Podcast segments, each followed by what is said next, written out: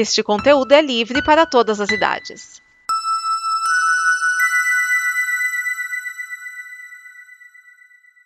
Obrigado por dar play neste programa. Em nome das pessoas que o fizeram, peço que você expresse sua opinião nos comentários e considere nos apoiar na campanha de apoio, seja no Apoia-se ou no PicPay. As informações e os comentários estão em nosso site comboconteúdo.com. Agora, fique com o programa.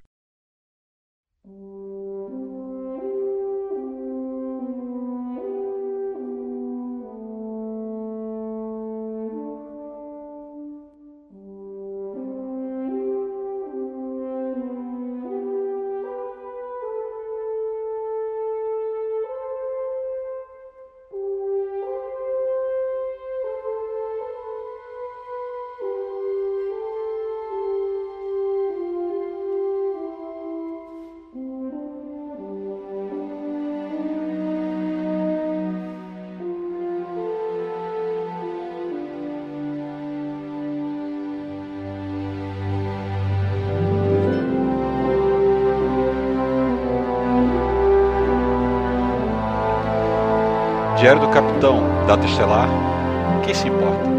Esse é o Dobra 9, podcast onde estamos analisando cada um dos episódios das séries de Star Trek. Meu nome é Márcio Neves e nós estaremos hoje falando do episódio Lost and Found de Star Trek Prodigy. Este episódio foi distribuído pelo Paramount Plus no dia 29 de outubro de 2021 nos Estados Unidos. Este é o episódio 1 e 2 da primeira temporada de Star Trek Prodigy. Vamos à frase do episódio. Em nome da Frota Estelar, sejam bem-vindos a bordo de Holograma Janeway. Bom, a Star Trek Prodigy é a mais nova série animada baseada no universo de Jornada das Estrelas, a primeira se utilizando de técnica de animação computadorizada ao invés do estilo cartoon tradicional, como Lower Decks ou até mesmo a série animada dos anos 70.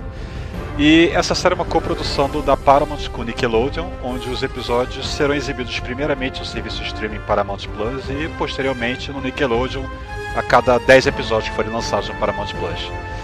O episódio se passa em Lamora, uma colônia prisão de mineração situada em um lugar. algum lugar, né? Não é definido exatamente, mas é no quadrante Delta, composto de presos de várias raças, sendo que nenhuma delas é capaz de se entender. Porque não tem tradutores automáticos, não existe um tradutor universal no local. Claramente uma medida para impedir possíveis conspirações entre presos, uma vez que eles mal conseguem se entender.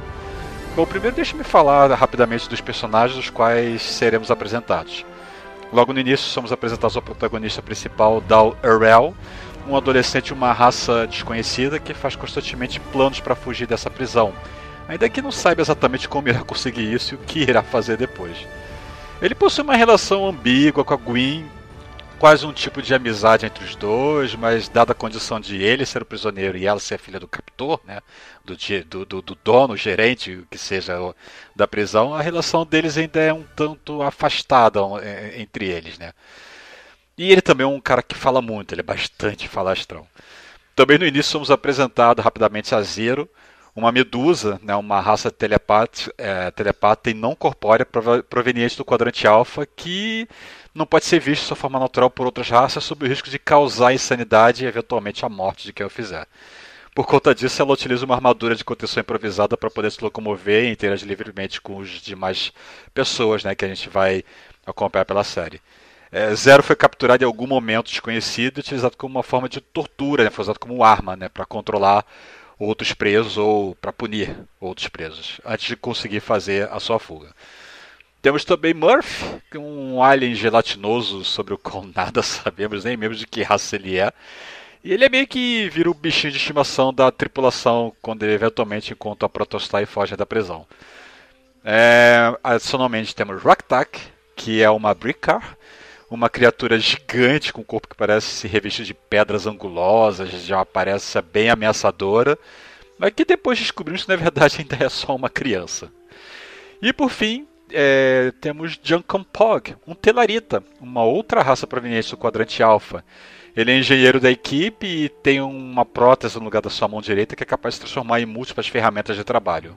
Bom, além daqueles que são atualmente os presos dessa colônia, né, dos nossos personagens, temos também a Gwyn, é, que é, é, dito né, rapidamente que ela é uma Val, Val esse nome é difícil de pronunciar, uma Val Anakat, Nakat, é difícil pronunciar. Tem uma aposta no meio desse, dessa, dessa coisa aí. Que é uma raça sobre a qual nada sabemos ainda, né? Ela é filha do adivinho, ou no original em inglês, Diviner, um comandante da prisão. E é versada em inúmeros idiomas alienígenas, sendo capaz de comunicar com cada um dos presos e outras raças que fazem as entregas de prisioneiros, né, como Kazons, atuando como um, uma tradutora. Ela tem algum papel importante nos planos do seu pai, apesar de não sabermos quais planos seriam esses, e nem ela sabe quais planos seriam esses. Temos do lado ainda dos captores o Dreadnought, que é o, o droid-chefe da prisão, responsável por supervisionar toda a prisão a, a, a, comando né, do adivinho.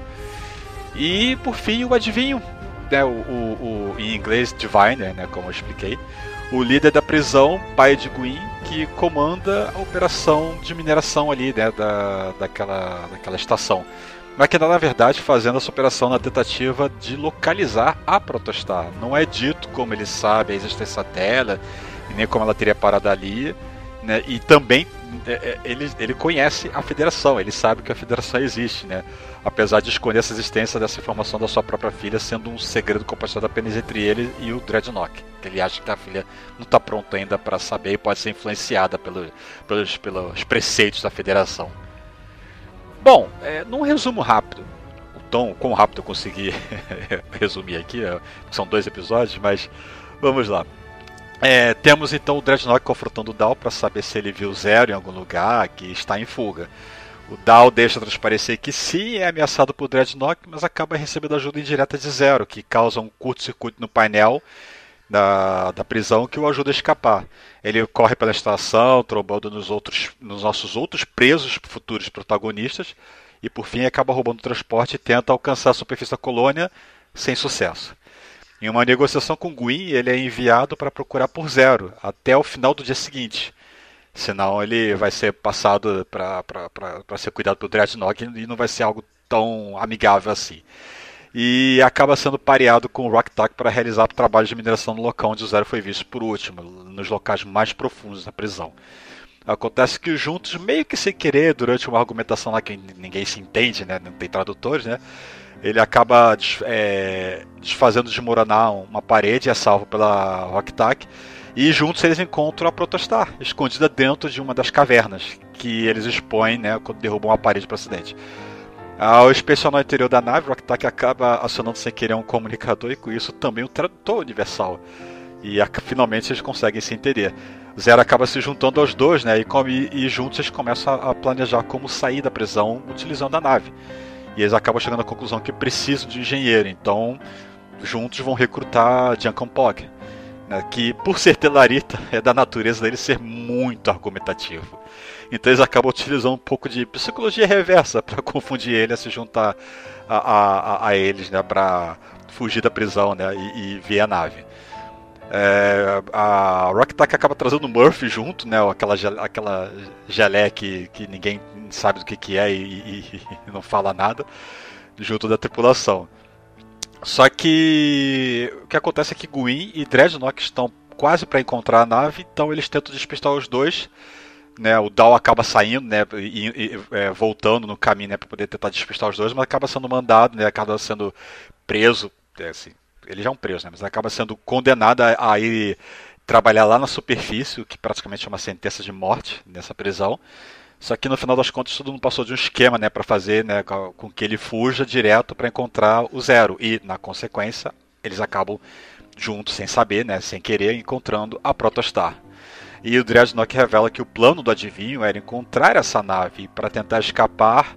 Dal, Zero, Rocktack e Junkan Pot acabam capturando o Gwyn e decolam com a nave. Acontece que ela ainda não tem os escudos operacionais. Então, Dal, que ainda estava no exterior da nave, né, em cima do casco, tenta restabelecer o mesmo enquanto estão em fuga e está lutando até com o Dreadnought, que está na, na cola deles ali em cima da nave.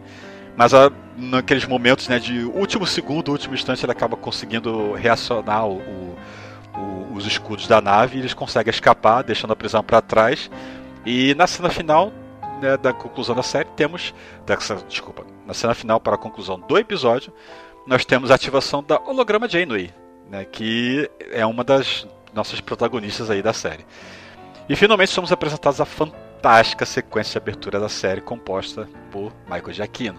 A música é composta por Michael Giacchino e é uma sequência visual impressionante.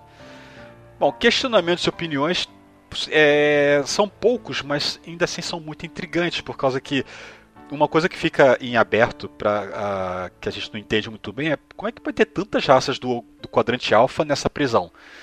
É, mais pra frente, eu já vi os episódios à frente, mais pra frente dá pra entender como o Jacob Pot foi para ali, mas a gente não sabe, não consegue entender ainda como a Rock Tack tá ali, que, que é uma raça dela de lubricação do quadrante alfa, como o Zero tá ali, que também é do quadrante alfa, né? E também não sabemos, muito menos sabemos como é que a Protostar foi parar ali, como é que ela ficou enterrada ali e como é que o adivinho sabia que ela estava ali a ponto de ficar fazendo essa operação de mineração e por que, que ele quer essa nave.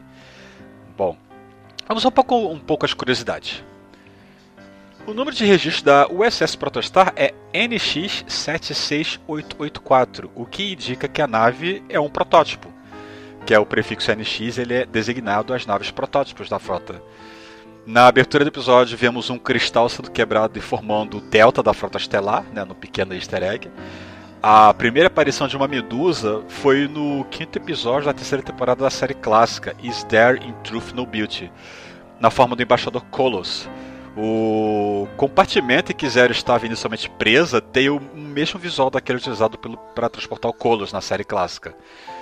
Rock Duck, como eu expliquei antes, né, é um Bricar, que é uma série originada, originária do Memorial, do, desculpa, é originária do Memory Beta, que é todo o material composto por aquele que não foi contado na série de TV ou nos filmes, sendo mostrado agora, né, pela primeira vez de forma canônica.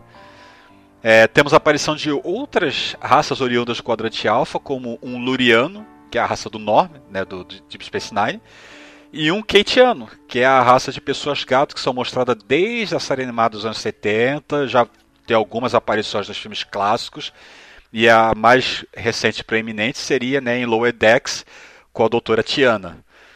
É, da forma que eu acho até assim, uma curiosidade, coisa curiosa que, que eu acho de forma de ser ineficiente e instável, a Protostar tem somente um suporte para pouso, que fica colocado bem no centro do casco inferior dela. Né? Fica, ela fica equilibrada bem no, no, no, meio da barriga, por assim dizer. O conceito do Dreadnought visual lembra muito o do General Grievous. Ele é um robô intimidador que mais parece uma aranha, possui múltiplos membros, tentáculos e coisas tais. E ele também é um tipo de Transformer, porque ele é capaz de montar um canhão phaser com os braços. A trilha sonora da série ficou a cargo de Nami Melumad, mas o tema de abertura né, e composição principal da série foi composto por Michael Giacchino, como eu já expliquei mais cedo. E além dos temas clássicos da série original e da nova geração, a trilha tem também notas que remetem a Star Trek de 2009, que também foi composta por Giacchino. Bom, conclusão que eu diria a série começa muito bem, com um episódio duplo, muito bem produzido e que consegue apresentar de forma bem equilibrada e bem equiparada todos os nossos personagens. Assim, a gente não, é, não sabe muito sobre o passado deles, mas a gente tem um tempo igual de apresentação para todo mundo. A gente acaba entendendo muito bem a personalidade de cada um, né, e, e como cada um se comporta e tudo mais. Apesar de ser seu público voltado para crianças, como uma espécie de introdução para o universo de jornada, né? Ela pode muito bem ser assistida e aproveitada pelo público mais velho sem problema nenhum, assim como já aconteceu antes na outra, na outra franquia famosa de, né, de Star Wars, que foi com que aconteceu com Clone Wars, Rebels e Bad Batch mais recente, né, da franquia. E ficamos na expectativa do que vai vir a seguir, né? Bom, o Dobra 9 é uma produção da Combo Conteúdo, disponível em comboconteúdo.com. É, confira a campanha de financiamento coletivo da Combo em apoia.se barra Combo. E nos vemos para falar do próximo episódio, Starstruck. Fim do diário.